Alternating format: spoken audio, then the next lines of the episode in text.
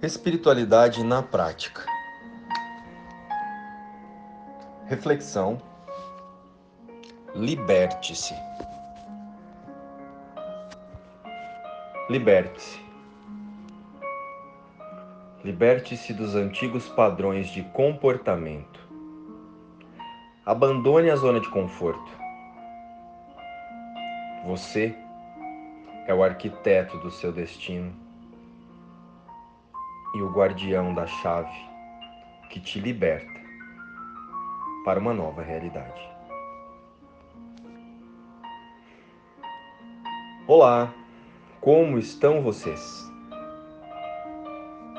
Preparem-se. Hoje vamos aprofundar um pouquinho os nossos conhecimentos em relação à nossa autoimagem aqui no mundo das formas.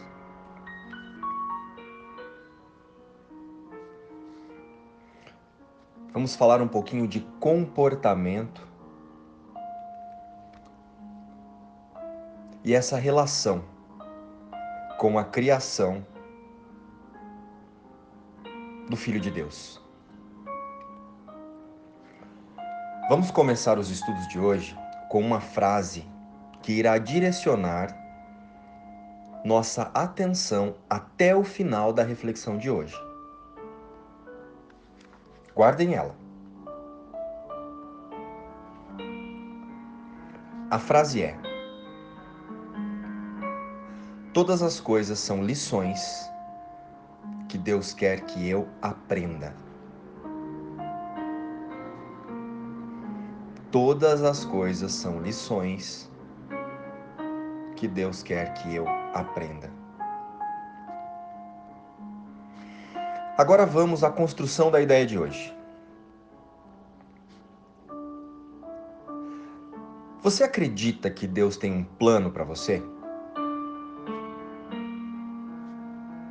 Acredito que seja uma crença quase que universal, não é? Pois é. Se Deus é só amor, esses planos devem ser deste lugar de amor, correto? Sim ou não? Em verdade, o plano de Deus para nós é a paz, a alegria e a abundância. Então, se estamos experimentando algo que não venha de um lugar amoroso, isso não pode estar vindo de Deus. Pode? Ou você ainda acredita em um Deus que está te punindo? Para fazer mais sentido, vamos dar um passo atrás e relembrar uma de nossas reflexões anteriores. Antes de seguir com o tema de hoje. Essa reflexão, ela tinha uma frase que descrevia o seguinte: O mundo é pensado. O mundo não é criado. Então, seja qual for a experiência que estejamos passando, ela veio de um pedido muito sincero um pedido muito sincero feito através dos nossos pensamentos de amor ou de medo. Pensamentos de aceitação ou de ataque. E esses pensamentos criam o nosso comportamento. Toda a experiência que você está vivendo agora veio através de um pedido muito sincero da sua consciência por um aprendizado. Para o despertar para a verdade da vida. Para o espírito que somos com Deus. Outro fato quando você escolhe algo, Isso determina uma sequência de sensações que se tornarão imagens e cenas que se projetarão em sua mente e sob as quais você vai focar o seu sistema de percepção. Entenderam o sentido da frase o mundo é pensado e não criado? Com isso, seu foco passa a se conectar com fatos, situações e pessoas que te ajudarão a concretizar o que você pensou, o que você sentiu e o que você pediu. Mesmo que de forma inconsciente, se você pensou, sentiu e imaginou, você pediu. Pediu através dos seus pensamentos. E os seus pensamentos tornam-se o seu comportamento. Porém, a percepção que temos é de que as coisas vêm ao acaso, mas não vêm. Existe um pacto muito consciente entre o ego e o corpo para nos distrair da nossa verdadeira realidade e da nossa verdadeira meta aqui no mundo. Então agora fica mais fácil compreender a relação entre o corpo, o mundo e a relação da experiência humana no pacto da cegueira existencial.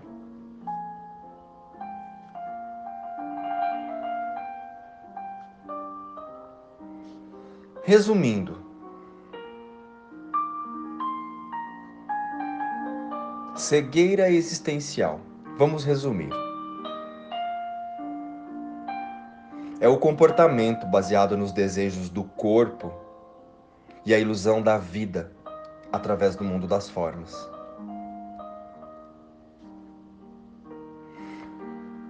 O que nos faz imaginar que a vida acaba quando o corpo acaba. Liberte-se. Agora pense: qual é a relação entre existir e utilizar um corpo? Você sabe? Você precisa do corpo para existir? O seu comportamento define a sua existência? Ou define apenas o que você pensa sobre você? sobre os outros e sobre o que é a vida. O que nós chamamos de vida é apenas comportamento. Um comportamento gerado por crenças e pensamentos que queremos validar e tornar real através das impressões e sensações do corpo. Ou seja, o que pensamos ser a vida é o nosso comportamento, o nosso conjunto de ideias e quereres do ego.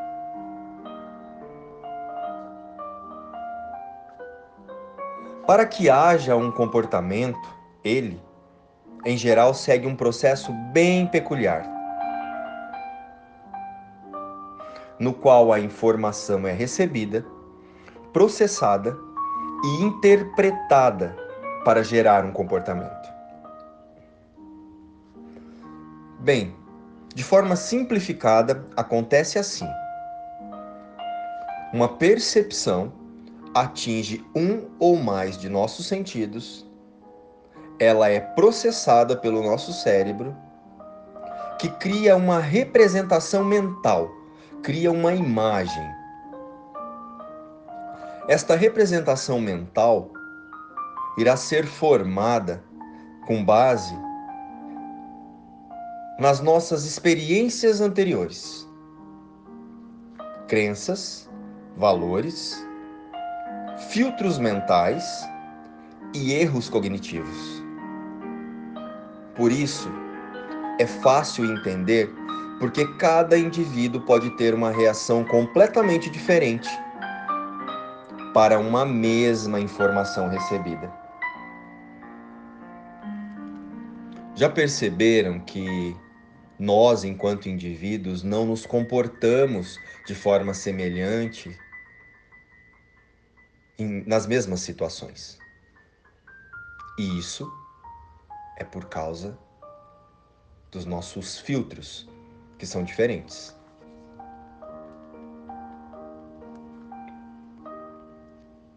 Em seguida, nosso cérebro transforma essa representação mental em uma sensação e, em seguida, em uma emoção, que consequentemente irá gerar uma reação.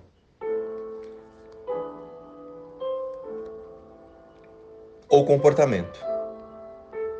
A forma como reagimos com relação às nossas emoções e as emoções das outras pessoas define o que pensamos sobre nós.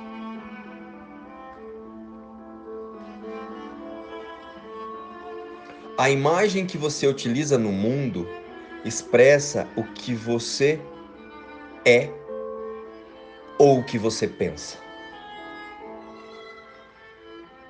Pensem bem sobre isso a imagem que nós transmitimos ao mundo expressa o que nós somos ou o que nós pensamos ser.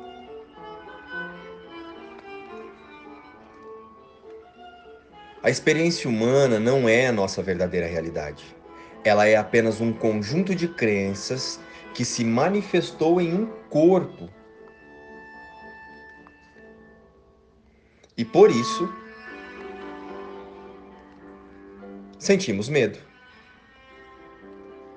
Por estar em uma experiência diferente da nossa real natureza. Que é a espiritual. Quando estás amedrontado, escolheste errado. Escolhemos perceber com a personalidade e não com a verdade sobre nós. O Espírito. Essa é a razão de sentirmos tanta culpa. Liberte-se. Ou seja, temos que mudar a nossa mente não o nosso comportamento. E isso é uma questão de disponibilidade, vontade e comprometimento com a nossa verdadeira realidade. Liberte-se. Espiritualidade não é uma ou outra religião.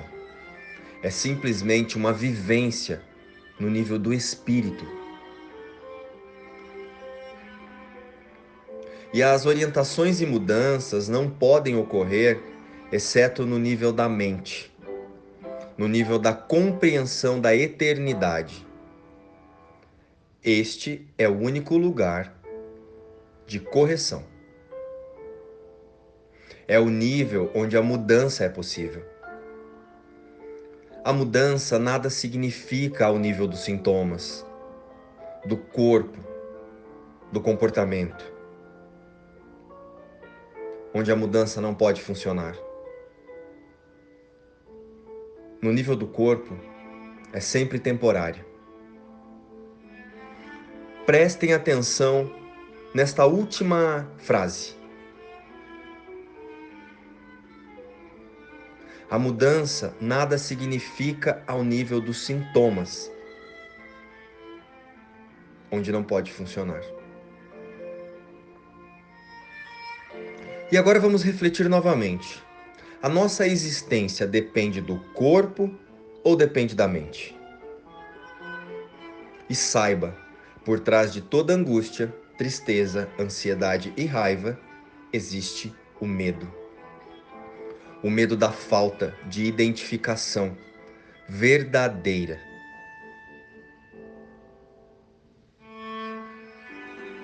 O medo da falta da identificação verdadeira com quem você é. O espírito. Isso gera uma crença de base na culpa. E isso nos direciona à raiva.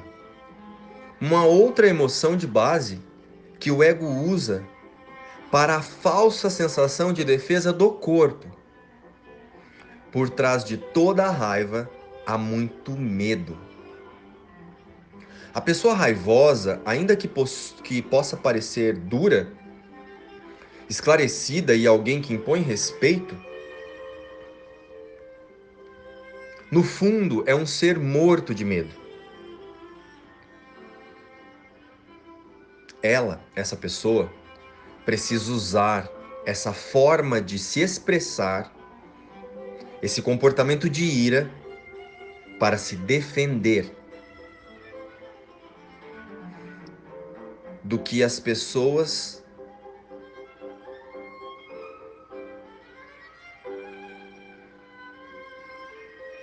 do que as pessoas pensam. Usamos a raiva para nos defender do que nós mesmos pensamos.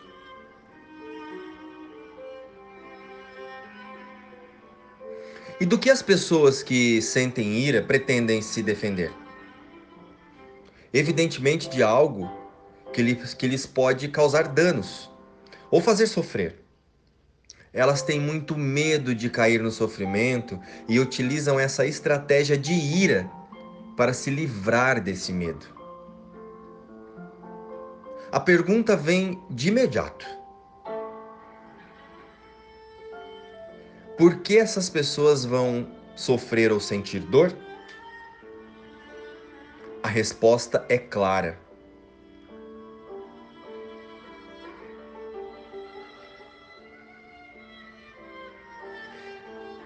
Por imaginar, ver suprimidas suas expectativas, necessidades ou exigências. E por não ver supridas as suas expectativas, as suas necessidades ou exigências, isso lhes dá muito medo. Porque isso significa que nem sempre o mundo, a vida ou os outros vão fazer as coisas da forma como elas gostariam. A pessoa raivosa interpreta que ela está em uma situação de perigo por não ter essas exigências satisfeitas. Esse suposto perigo lhes dá medo, e esse medo envia sinal ao corpo para criar uma resposta de luta, na qual implica sua defesa.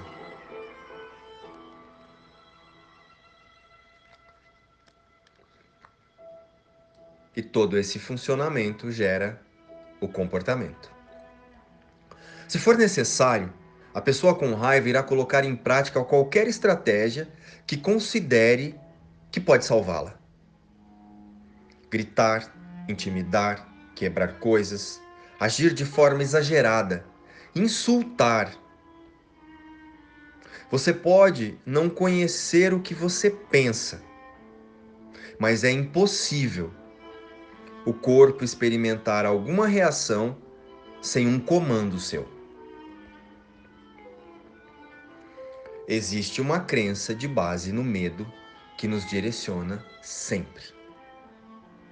Uma vez que tem aceitado isso, passamos a observar as emoções e a sua intensidade. E você pode começar a questionar as suas exigências em relação ao mundo e aos outros. Liberte-se. Para isso, podemos fazer algumas perguntas aqui no nível das formas. O que eu estou dizendo a mim mesmo para sentir essa raiva? O que eu estou exigindo? estas exigências são realistas? As pessoas podem agir como quiserem ou têm que sucumbir aos meus desejos. Você pode fazer essas perguntas a si mesmo até encontrar as suas exigências e decidir que você tem que mudá-las ou nada mudará. Por último, mas não menos importante, você deve descobrir este medo que está no fundo de si e ver qual necessidade você tem que ainda não foi descoberta para mantê-lo. Talvez seja algo que venha da sua ilusão de que o mundo ou alguém poderá lhe oferecer amor, reconhecimento e segurança. As metas temporárias, como nós chamamos,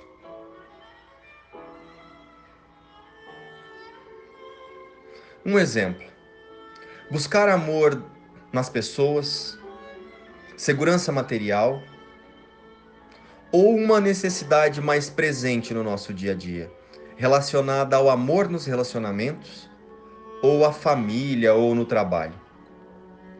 Questione-se e perceba que você já não precisa de tudo isso, de que acredita precisar. O espírito precisa apenas de reconexão com a fonte, e tudo mais é dado em acréscimo. Para tanto, precisamos perdoar a nossa ilusão de separação de Deus e relembrar a verdadeira vida o amor que vem junto com a presença de Deus.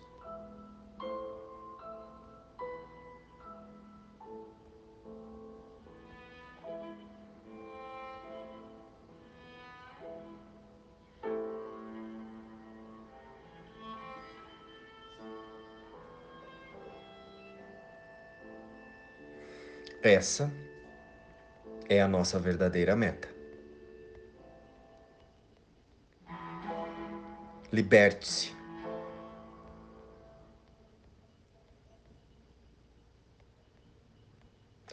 E entendido isso, verdadeiramente estaremos livres dos desejos do nosso padrão mental de controle.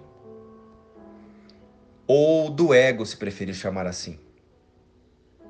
A partir disso, as situações aqui do mundo das formas, das formas recebem outro nome o nome de oportunidades de autoavaliação e autorreconhecimento, ao invés de alegria, euforia, ansiedade, saudade, tristeza, angústia e sofrimento. E com isso em mente, você reconhecerá que todas as experiências são convites que nós mesmos fizemos através do que pensamos ser fazemos pedidos ao mundo para o nosso despertar. Porque a única realidade que todos nós buscamos, mesmo que pareça ser de forma inconsciente, é a vida que Deus nos deu. O Cristo, o Espírito, o céu. Liberte-se. Precisamos liberar a mente de nosso autoconceito. Liberte-se da personalidade. Liberte-se do comportamento de medo. O perdão faz com que o corpo seja percebido tal como é. Um simples recurso de ensino a ser deixado de lado quando o aprendizado for completo mas que de nenhum modo muda aquele que aprende.